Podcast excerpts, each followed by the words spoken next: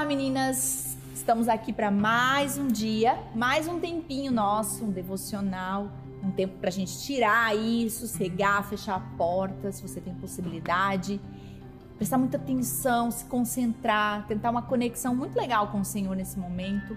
É um tempo para a gente aprender, conhecer, você entregar algo para o Senhor. Então, faça isso bem feito. Já pega lá seu caderno, uma Bíblia, uma caneta e participe da forma que você conseguir aí, tá bom? Se você tiver possibilidade, né, anota, risca a sua Bíblia. Eu acho que vai ser muito mais produtivo se você participar de verdade, tá bom? Gente, é o seguinte, uh, se você ainda não se inscreveu no canal, uh, tem muita coisa acontecendo aqui. A gente tem outros quadros, como podcasts, falando sobre atualidades, sobre a vida da mulher. Nós temos também um, um, quadro sobre aconselhamento, alguns casos. Então, se você ainda não é inscrito no canal, já faz isso agora e você vai ficar por dentro de tudo, tá bom? E nós vamos continuar, nós estamos aqui. Para quem está chegando hoje, este é o livro Diário Devocional.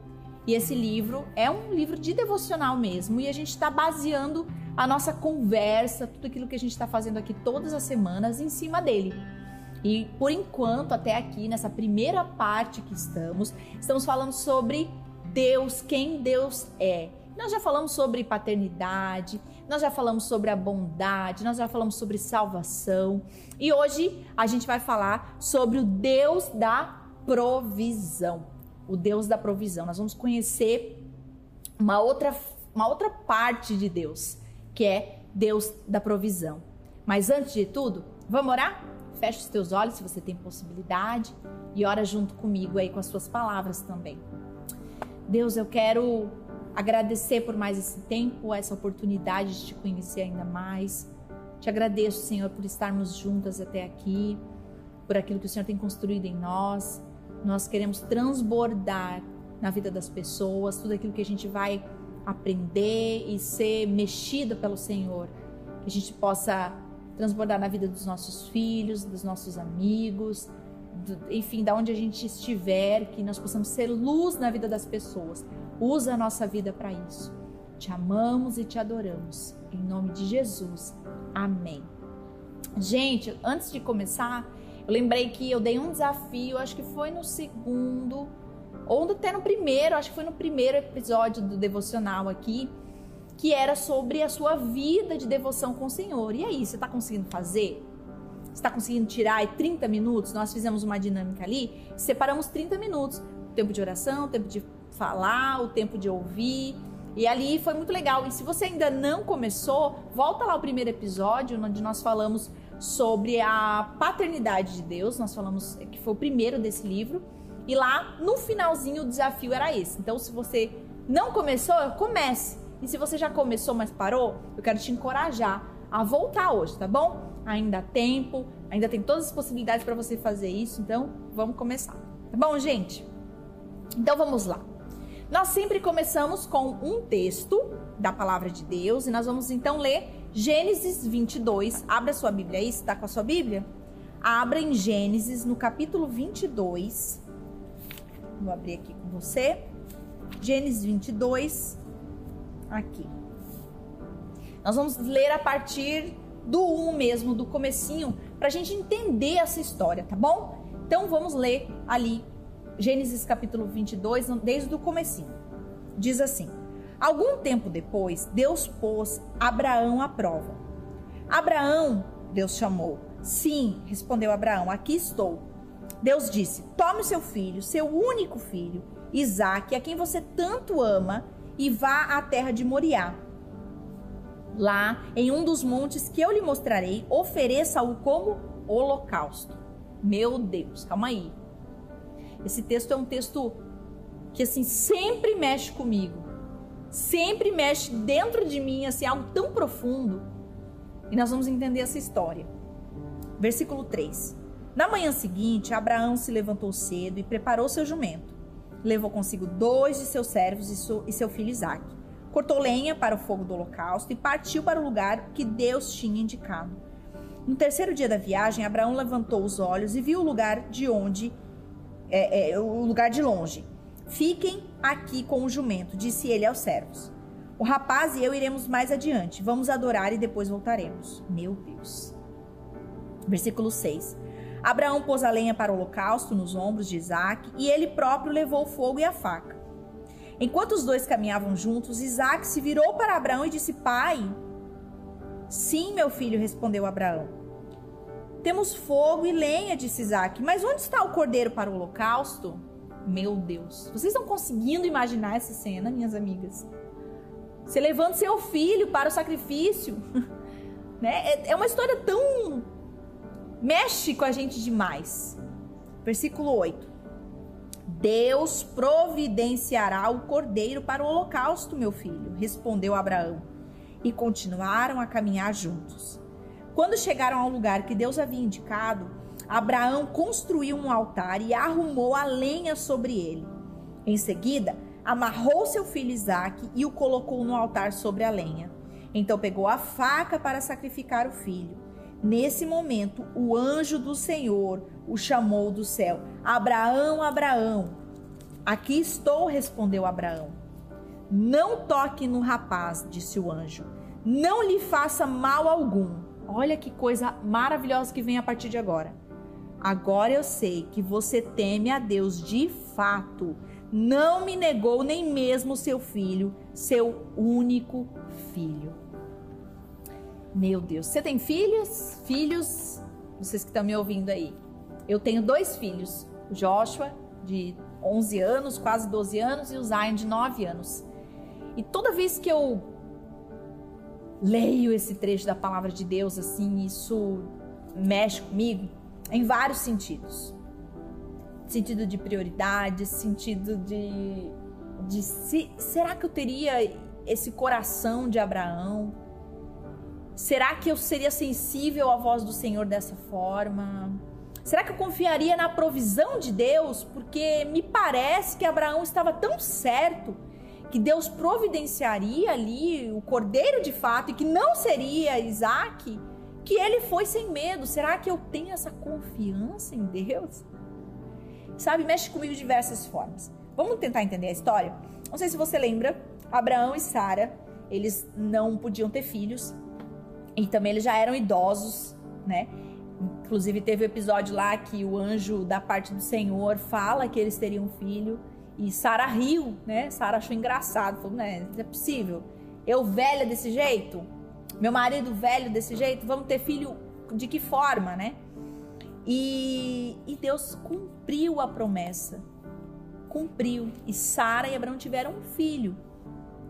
E, enfim, depois de várias situações, né? Quem conhece a história, enfim. E eles tiveram um filho, Deus cumpriu a promessa. Pois bem, nessa conversa, Deus então coloca o coração de Abraão em xeque. Mas peraí, gente, Isaac não era o filho da promessa? Não era a promessa de Deus? Como é que Deus dá e depois Deus vai tirar? Como assim? Talvez, talvez Abraão e Sara, que não fala, não, não mostra o que Sara fez, né? O que, que Sara pensou, não, não, não mostrou Sara nessa situação. Mas eu me coloco no lugar de Sara. Eu não sei se eu deixaria meu marido, Felipe, levar. E claro que é outro contexto e tudo mais, mas seja lá em outro, seja outra situação, eu não sei se eu deixaria meu marido sair com meu filho porta fora. Porque eu acho que eu não, eu vou proteger, não tá errado, não, não é Deus falando, não.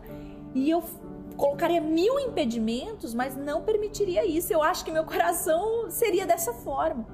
E quando eu vejo a forma que Abraão reage a, quando Deus chama, isso me impacta já de início. Não sei se para você também. E minha pergunta já de cara é: quando Deus te pede algo, você obedece ou você questiona? É óbvio que aqui a situação ela é tão extrema, ela é tão, né, é pai e filho, envolve morte, né, enfim.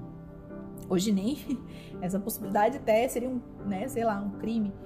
Mas em outras situações, né? Deus pediu para você algo, você tem entendimento da parte do Senhor, Deus está te levando para esse lugar, para esse novo novo lugar que talvez não é o que você gostaria, não é a forma que você queria, não é o que você acha que é o melhor, mas você sabe que é Deus falando. Você obedece ou você questiona? Você fica ali, Deus, mas e se? Mas olha só, Deus, veja bem, dando ideia para Deus, aconselhando Deus. Ou você simplesmente obedece porque você confia em Deus. Quero ler o que diz aqui no devocional, fala assim, ó: A Bíblia não relata que Abraão reclamou, duvidou ou questionou a bondade de Deus nessa ocasião, mas saiu para oferecer seu sacrifício. Olha só, se a gente for ler lá no comecinho de novo, olha só como foi a reação de Abraão. Ah, não sei o que, vai lá para o monte que eu lhe mostrarei, ofereça como holocausto. Aí, versículo 3. Na manhã seguinte, ele não esperou. Não, peraí, vou, vou esperar um tempo para ver se Deus está maluco. Não, acho que Deus vai mudar de opinião. Não, não, não. Diz, na manhã seguinte. Outra coisa que ele fala ali um pouquinho para frente. Cortou a lenha. Na manhã seguinte, ele foi e cortou a lenha. O que, que precisa para isso? Vamos ver. Precisa de lenha, precisa disso, precisa de faca. Outra coisa que ele fala: partiu para o lugar que Deus tinha indicado. Ponto. Essa foi a reação de Abraão. Na manhã seguinte, pegou o que tinha que fazer foi para o lugar onde Deus havia falado, prontamente. Sabe, é, eu, eu tenho certeza que Abraão não fez isso prontamente porque ele era desapegado ao filho. Porque eles não, não enfim, não gostavam de Isaac ou porque não amavam Isaac. Mas não, mas porque ele, ele havia aprendido a maior lição da sua vida que eu e você precisamos aprender, independente das circunstâncias, independente do que estamos passando, independente do que Deus está nos pedindo. A maior lição da minha e da sua vida é confiar inteiramente no cuidado de Deus. Ei, deixa eu te falar uma coisa. Se Deus está te chamando para isso, Ele é quem vai prover. É Ele quem vai te sustentar.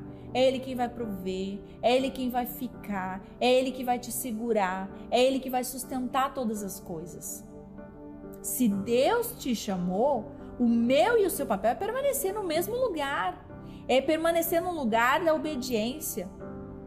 Porque nós precisamos confiar, não é fazer o nosso jeitinho dar certo porque a gente sabe que é melhor pra gente, porque a gente quer ficar nesse lugar, porque esse lugar é bom, é confortável e é melhor. Mas nós devemos simplesmente confiar no caráter de Deus. E o caráter de Deus fala sobre o quanto ele é bom, justo e perfeito. E se ele está dizendo, e se ele está pedindo, é porque ele sabe o que está fazendo. E eu e você não podemos superestimar quem somos ao ponto de acharmos que sabemos mais do que Deus sabe sobre nós. Sabe, nós somos muito desconfiados. O problema, nosso problema com relação à provisão é achar que Deus não está nesse lugar é achar que Deus não vai cuidar, é achar que Deus não está olhando, que Deus não sabe, que Deus não está me vendo, que o Senhor não está me ouvindo as minhas orações. Então, por Ele não estar ouvindo, eu preciso me mover desse lugar para o outro. Sabe, uma, sabe uma, uma coisa que a gente faz muito? É assim, ó. A gente entendeu, pô, Deus está me chamando para isso, então eu vou. Aí eu chegando naquele lugar, eu começo a perceber que as coisas não tão, tão como eu imaginei que tinha que ser. Porque, poxa, se Deus chamou, tem que ser perfeito. Então aquele lugar lá vai ser. Eu vou me dar muito bem, vai ser sucesso.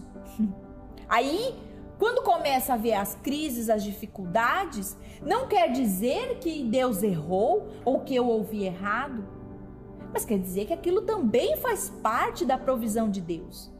As dificuldades, os lamentos, as dores, as doenças, também faz parte da provisão de Deus para que onde para chegar aonde Deus quer que nós cheguemos. E o nosso papel é permanecer nesse lugar que talvez vai ser de dor, vai ser de lamento, vai ser de dificuldade. No meu casamento, por exemplo, foi exatamente assim.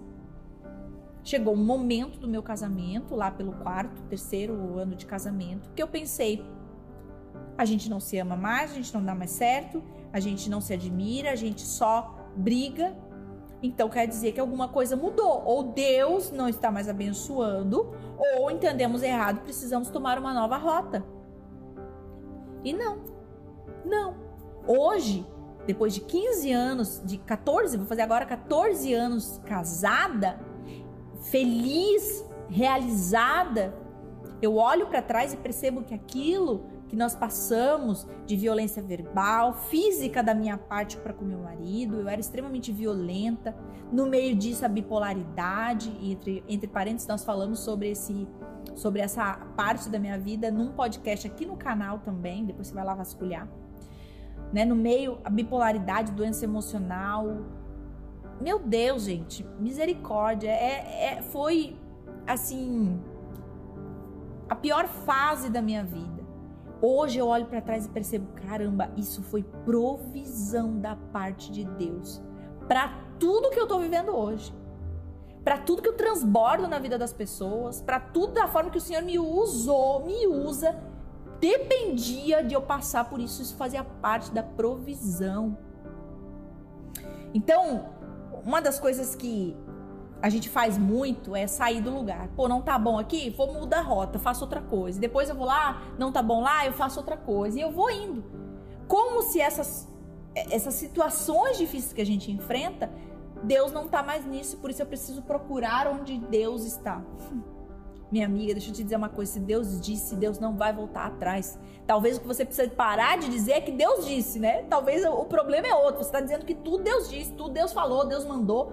E aí você vai tomando posições e, e, e, e, decisões que na verdade não foram Deus que tomou, Deus, Deus que falou, né? Talvez esse é o teu problema. Mas se Deus disse de fato, Ele vai prover o, o, o cordeiro para o holocausto. Ele vai prover. Se Deus né, uniu o seu casamento, Ele vai prover. O seu papel é permanecer.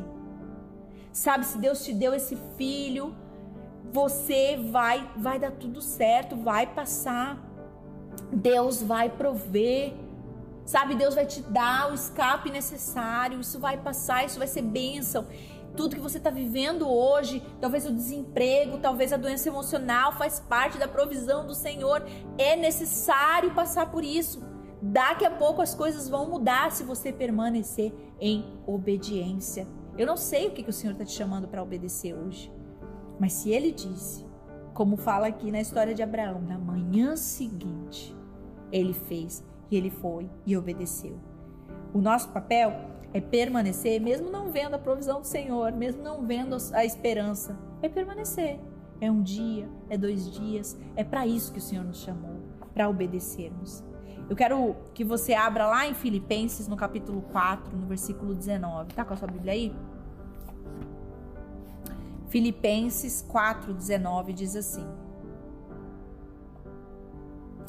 E o meu Deus, segundo a sua riqueza em glória, há de suprir em Cristo Jesus tudo aquilo de que vocês precisam. Em glória há de suprir em Cristo Jesus tudo aquilo de que vocês precisam. Olha que coisa mais maravilhosa de nós confiarmos que tudo aquilo que nós precisamos, o Senhor vai prover no momento certo. O nosso papel é permanecer, é parar de murmurar, é parar de falar, é parar de, de brigar com o Senhor, é permanecer, é estar satisfeito com aquilo que nós temos, porque temos aquilo que necessitamos. Salmos 37, se está aberto aí, te dou esse tempinho aí. Salmos 37, no versículo 18 e 19, diz assim: O Senhor conhece os dias dos íntegros, a herança deles permanecerá para sempre. Não serão envergonhados nos tempos difíceis e nos dias da fome se fartarão. Essa é a esperança para mim, para você. Independente do que você está passando, você será satisfeito por Jesus se você permanecer em obediência mais um dia, mais um dia, mais um dia. Essa é a glória do Senhor sobre nós, é a graça de do Senhor sobre nós. E eu quero te lançar um desafio para nós encerrarmos. O desafio é o seguinte: faça uma oração a Deus, entregando todas as suas aflições a Ele. Comprometa-se a confiar em sua bondade, mesmo que as situações da sua vida não sejam resolvidas da forma que você gostaria. Isso é uma oração racional, não é uma oração emocional, cheia de expectativas e cheia de esperança. Mas é uma, é uma oração racional. Inclusive, eu recentemente estou passando por uma situação que eu precisei fazer uma oração racional de entrega ao Senhor. Não porque eu queria, mas entregar, Deus, está nas tuas mãos. Eu quero, a, eu quero a tua bondade sobre mim, independente se a tua bondade pareça bondade para mim ou não. Eu quero teu favor sobre mim. O Senhor sabe o que é melhor para mim. E o meu segundo desafio é, se você tem caneta e papel, anota aí. Eu quero que você leia 2 Coríntios no capítulo 4, no versículo 16 e 17. 2 Coríntios 4, 16 e 17. Eu quero que você medite nesse texto nesse, nesse trecho, né? Eu quero que você faça essa meditação, quero que você ah, escreva, pense um pouco sobre isso. E quando você terminar os dois desafios da oração e, e da leitura, eu quero que você pense. Esse você pode fazer agora, antes de terminarmos aqui. Pense sobre a questão. Você teme ao Senhor a ponto de lhe entregar o que ele pede?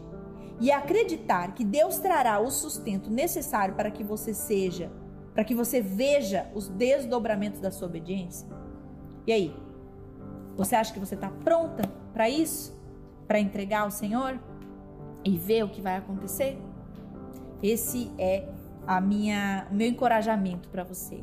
Confiar no Deus da provisão e entender que provisão não é aquilo que eu acho que tem que ser, a vitória, a conquista da minha vida. Não, mas talvez o que eu estou vivendo hoje faz parte da provisão do Senhor. Porque os filhos de Deus, os que creem na bondade de Deus, creem que até as dificuldades é, é, reverterá em glória ainda maior para o Senhor. E nós, nosso papel é permanecer, permanecer nesse lugar crendo que uma hora vai passar, crendo que o Senhor está nos abençoando, crendo que isso faz parte. Amém? É isso, meninas. Comenta aí, coloca nos comentários como você está vivendo esse tempo. Você tem sentido a provisão de Deus sobre a sua vida? Eu vou estar tá lendo cada comentário e eu quero muito que você participe disso. Tá bom? É isso. Que Deus abençoe muito seu coração e sua casa e até semana que vem.